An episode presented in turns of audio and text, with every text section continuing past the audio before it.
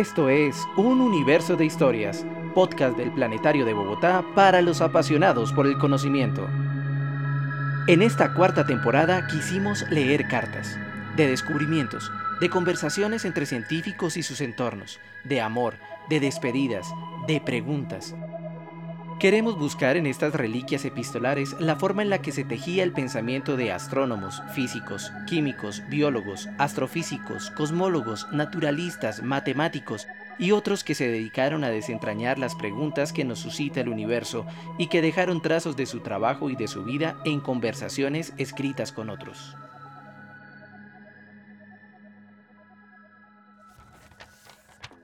Primera carta de Richard Feynman para Arlene Greenbaum.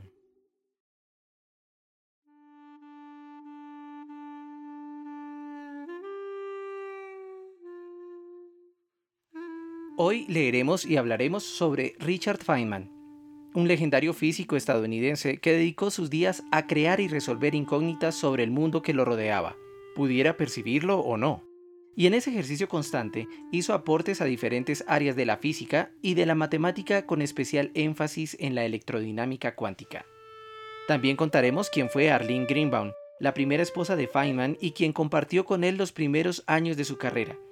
Ella era una mujer muy entregada a la música, la pintura y las artes en general, social y divertida. Quienes estuvieron cerca de ellos dicen que lo que tenían era un amor emocionante, compañero y profundo, que no acabó ni siquiera por la enfermedad que los separó para siempre.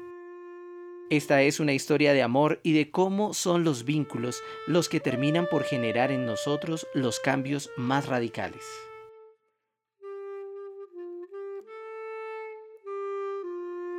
En el libro ¿Está usted bromeando, señor Feynman?, escrito a partir de anécdotas que le contó el físico al biógrafo y productor de cine Ralph Layton, Feynman se describe a sí mismo de la siguiente manera.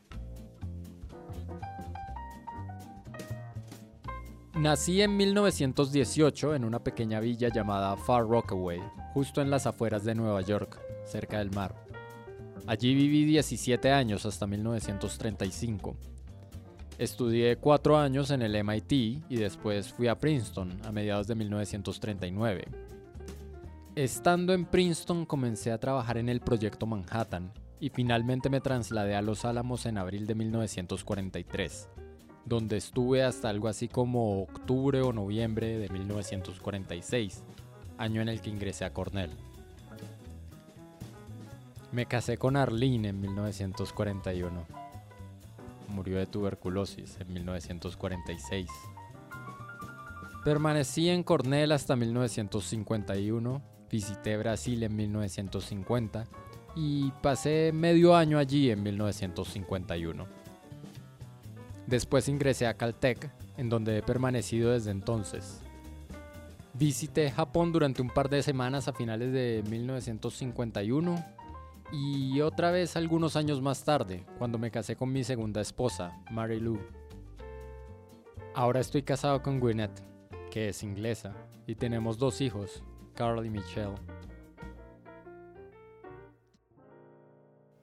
Este relato escueto y a manera de brevario lo hizo en la década de 1980, casi cuatro décadas después de conocer a Arlene.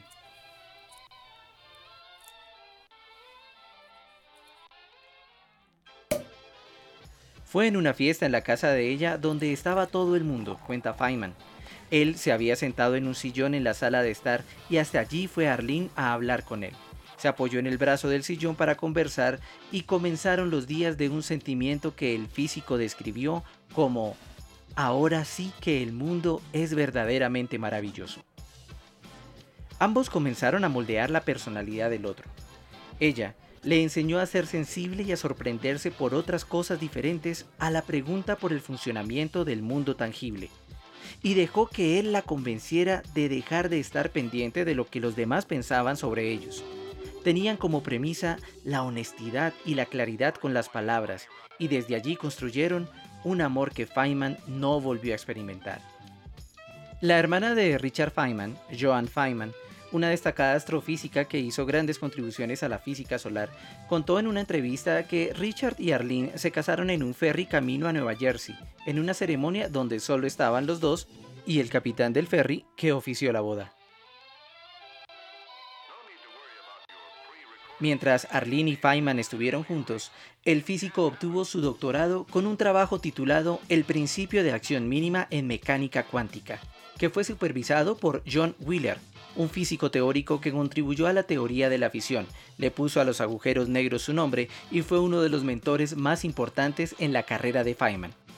Sin aún recibir su diploma de doctor, pero cerca, se fue a Los Álamos a hacer parte de la división teórica del Proyecto Manhattan, que estaba desarrollando el ejército estadounidense con el propósito de construir una bomba atómica.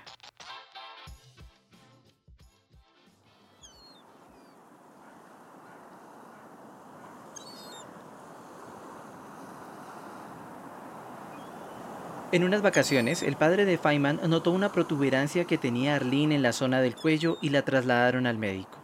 El diagnóstico, tuberculosis. Feynman cuenta en sus libros que fue Robert Oppenheimer, uno de los líderes del proyecto Manhattan y uno de los físicos más recordados alrededor de la bomba atómica, quien se preocupó por averiguar si cerca de los Álamos había un hospital donde pudieran recibir a Arlene y así mantener a Feynman cerca de ella. Y así fue. En una habitación de hospital en Alburquerque, Arlene le jugaba bromas a Feynman, hacía proyectos de arte, escribía e intentaba mantener la integridad de su cuerpo.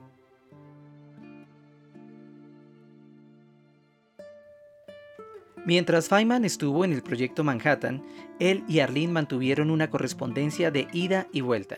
Escribían lo que vivían a diario, lo que se extrañaban, y ella le hacía encargos de materiales de arte para que él llevara cuando fuera la próxima visita.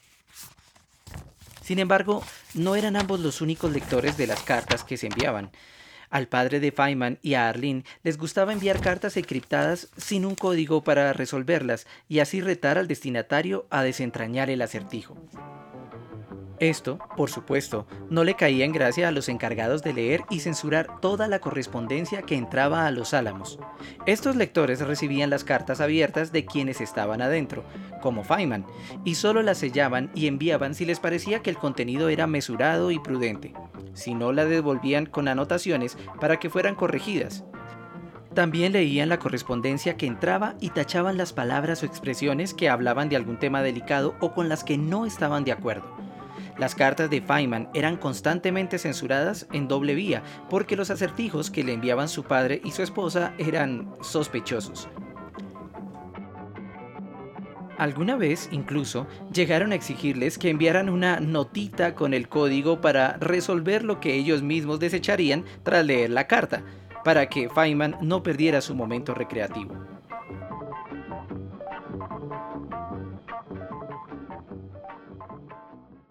Así transcurrieron los meses, entre cartas y visitas de fin de semana, hasta que un día le avisaron que Arlene estaba muy grave y que su condición parecía que no iba a mejorar.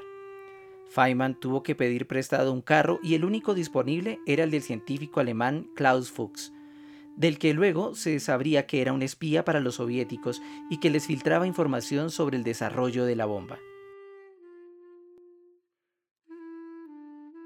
El tránsito fue obstaculizado por llantas pinchadas y carreteras desiertas, pero finalmente pudo ver a su esposa por última vez, cuando aún estaba en esa habitación de hospital donde tanto se divirtieron. La última carta que le escribió Richard Feynman a Arlene fue muchos meses después de la muerte de ella y fue una carta de una sola vía, el 17 de octubre de 1946, al parecer la extrañó como solo se extraña a lo que se amó intensamente y a lo que no puede volver jamás. Y escribió una carta que destila ternura y que retrata la relación estrechísima que sostuvieron a lo largo de los años. Para Arlene Feynman, 17 de octubre de 1946. Arlene, te adoro, mi amor. Sé lo mucho que te gusta oír eso, pero no solo lo escribo porque te gusta, lo hago porque escribirte me hace sentir una agradable tibieza interior. Hace ya demasiado tiempo desde la última vez que te escribí, casi dos años, pero sé que me perdonas porque entiendes cómo soy, terco y realista. Y yo que pensaba que no había sentido en la escritura. Pero ahora sé, mi querida esposa, que lo correcto es hacer lo que me he demorado en hacer y que hice tanto en el pasado. Quiero decirte, quiero decirte que te amo, que quiero amarte, que yo siempre te amaré. Me resulta difícil mentalmente entender lo que significa amarte después de que estás muerta. Pero aún tengo deseos de consolarte y cuidarte. Y también quiero que me sigas amando y preocupándote por mí. Quiero tener problemas para discutirlos contigo y quiero hacer pequeños proyectos juntos. Nunca lo pensé hasta hace un momento y supe que podemos hacerlo. ¿Qué debemos hacer? Empecemos juntos a aprender a coser ropa, o aprender chino, o conseguir un proyector de películas. ¿No puedo hacerlo ahora? No.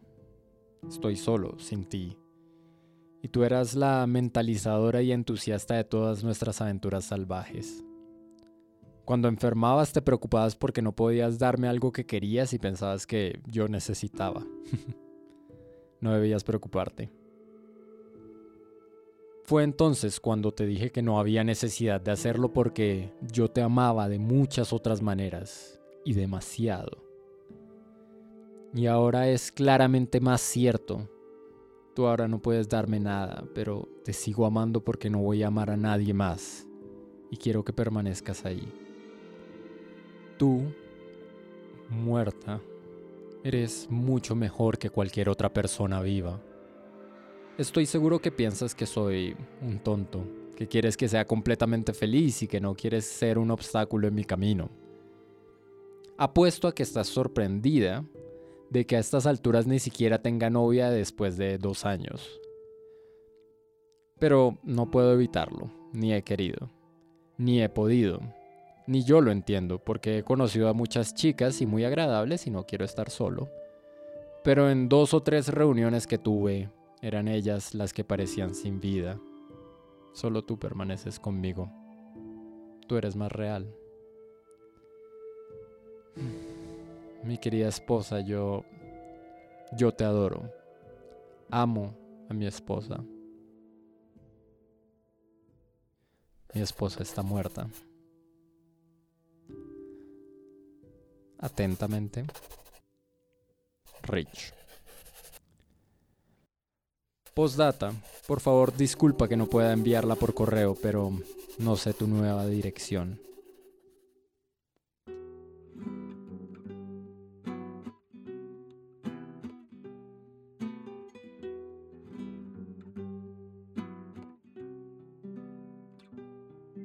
Esta carta no fue enviada, ni censurada, ni leída por su destinataria fue una carta hecha en un duelo en el que prefirió no recibir condolencias de sus compañeros en los álamos, pero sí uno que, según cuenta él en uno de sus libros, requirió de un esfuerzo de comprensión fisiológica para entender la muerte y la enfermedad que lo habían separado de Arlene. Dice Feynman que tardó mucho para llorarla, fue solo un día que estaba en Oak Ridge y que pasó por unas vitrinas que albergaban vestidos que sabía que ella amaría y usaría con gusto, que pudo finalmente llorar. Sería bello pensar que luego de eso escribió esta carta. Sumado al duelo de Arlene, Feynman estaba contrariado con lo que se había generado a partir del proyecto Manhattan, que era un triunfo de la ciencia, pero usado como un arma y símbolo de la barbarie humana. Fueron para él los años difíciles.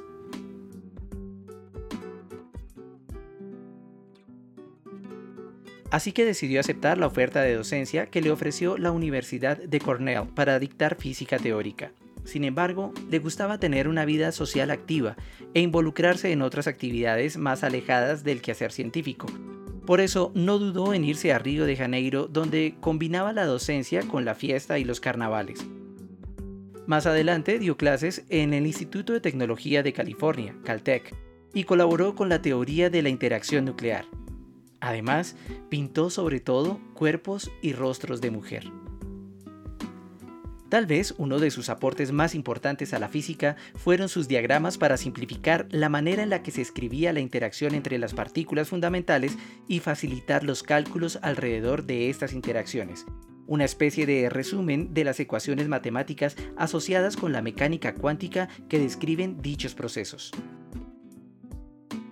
En 1965 recibió el Premio Nobel de Física junto a Shin Ishio Tomonaga y Julian Schwinger por su trabajo fundamental en electrodinámica cuántica.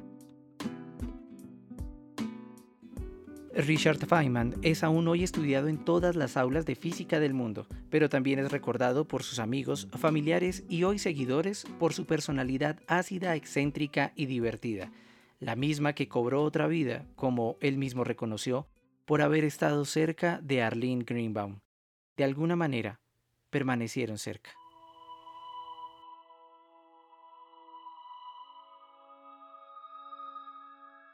Este programa fue posible gracias al equipo de divulgación y educación del Planetario de Bogotá. También a los libros ¿Está usted bromeando, señor Feynman? y ¿Qué te importa lo que piensen los demás? que invitamos a leer si quieres ahondar en la historia y la obra de este físico. Recuerden escucharnos en idartesencasa.gov.co, por la estación Seca Web y por las plataformas de streaming como Spotify, Apple Podcast y Google Podcast. Hoy los acompañamos. En la locución, Camilo Andrés Guerrero. En la musicalización, producción y edición, Oscar Montenegro. En la revisión conceptual, Camilo Delgado. Y en el guion y dirección general, Andrea Yepes Cuartas música original por Luis Gabriel Maldonado. En la voz de Richard Feynman nos acompañó el periodista Rodrigo Rodríguez, que entre otros proyectos hizo el podcast Recetario Sonoro de Ingredientes en Peligro, que pueden encontrar en Spotify. Pronto nos escuchamos de nuevo y recuerden, Planetario de Bogotá, mucho más que estrellas.